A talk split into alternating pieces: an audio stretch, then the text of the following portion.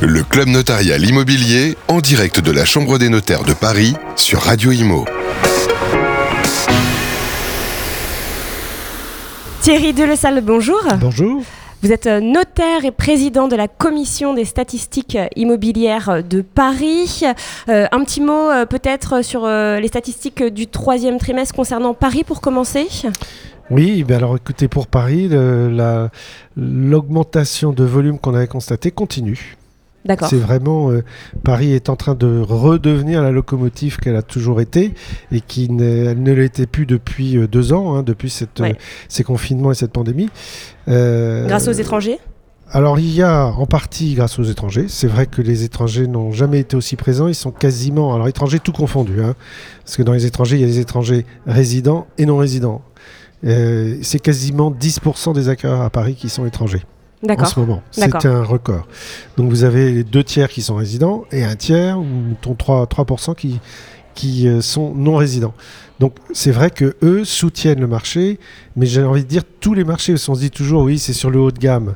Oui peut-être, mais c'est pas 10% le haut de gamme. Le haut de gamme c'est 1 ou 2% du marché. euh, D'accord, mais ça booste quand même, euh, Mais ça booste voilà. quand même le marché. Ah, ils Et sont présents. Quand on dit étranger, c'est les Américains avec euh, le dollar qui est plus Oui, fort. vous avez tout compris. Euh, les Américains sont revenus depuis un an. Euh, bon, ce sont toujours les Italiens, la première nationalité présente, mais en, en dehors des Italiens, vous avez effectivement les Américains qui sont revenus en force. C'est les deuxièmes euh, deuxième nationalités.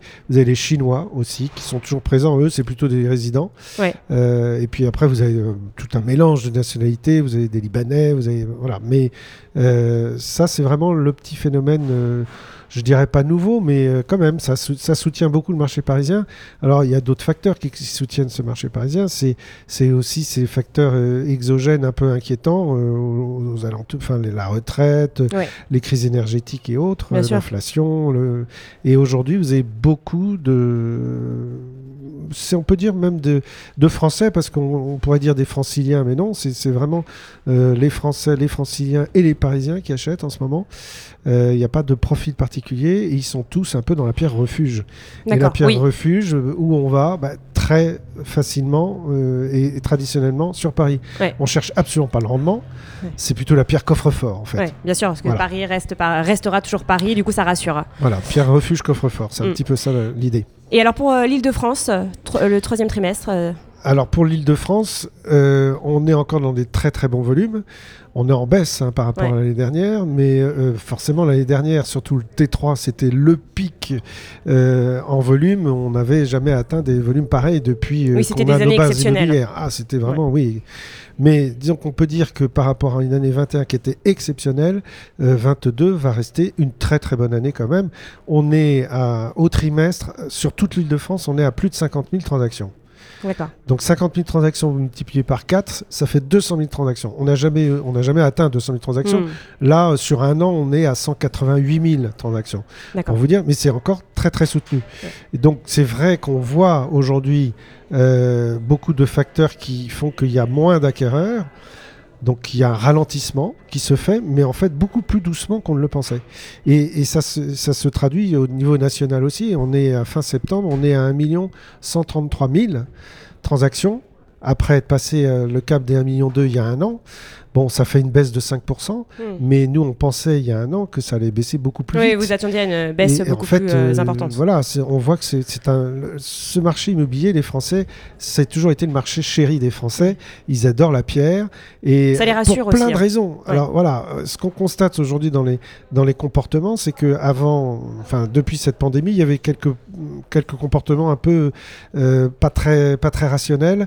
Il faut absolument bouger, je change de vie. euh, bon, Euh, aujourd'hui, on est plus revenu à À des fondamentaux, en fait. à des fondamentaux et à un mélange de euh, de, de volonté d'acheter pour plein plein plein plein de raisons et Puis, pas il faut dire toujours que les mêmes. les, les placements financiers sont très volatiles, donc euh, ça rassure moins également. Voilà, donc aujourd'hui, on a toujours besoin de se loger, Ouais. euh, il y a toujours l'envie de déménager, mais il y a aussi l'envie de s'agrandir, donc il y a toujours ce réflexe d'aller chercher peut-être de la pierre au mètre carré un peu Mm. moins cher, et donc de s'éloigner du centre-ville. Ces phénomènes-là n'ont pas disparu, mais vous avez aujourd'hui beaucoup plus de, de mélange. En fait, on est revenu sur un rééquilibrage, on peut dire, du marché.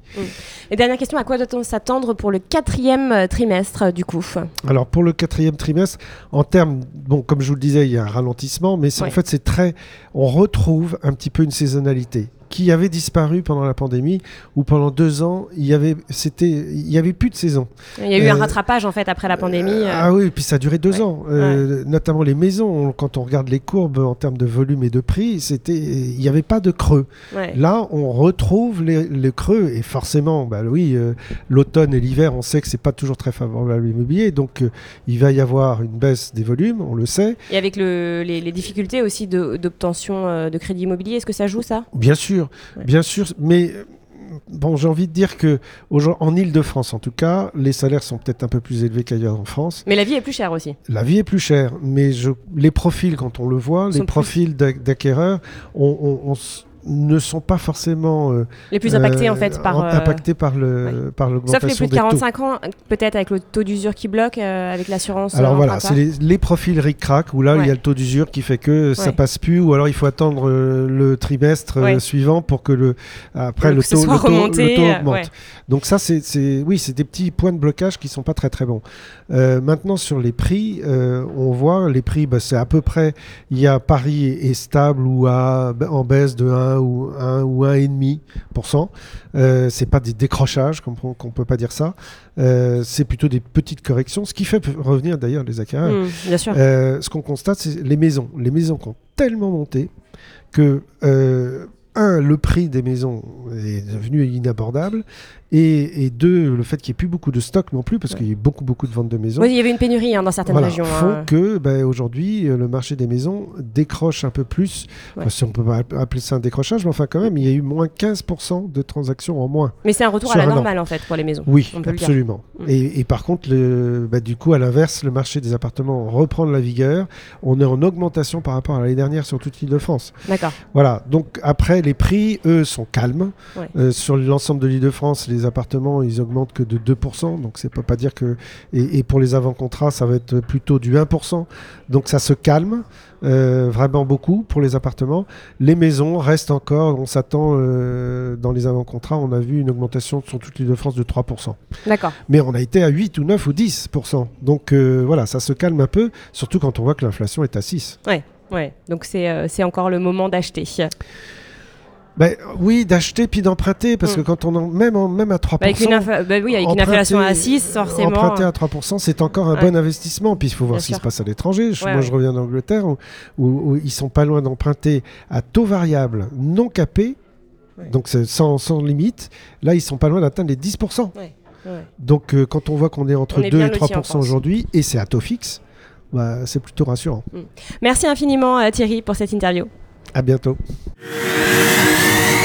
Le Club Notarial Immobilier en direct de la Chambre des notaires de Paris sur Radio Imo.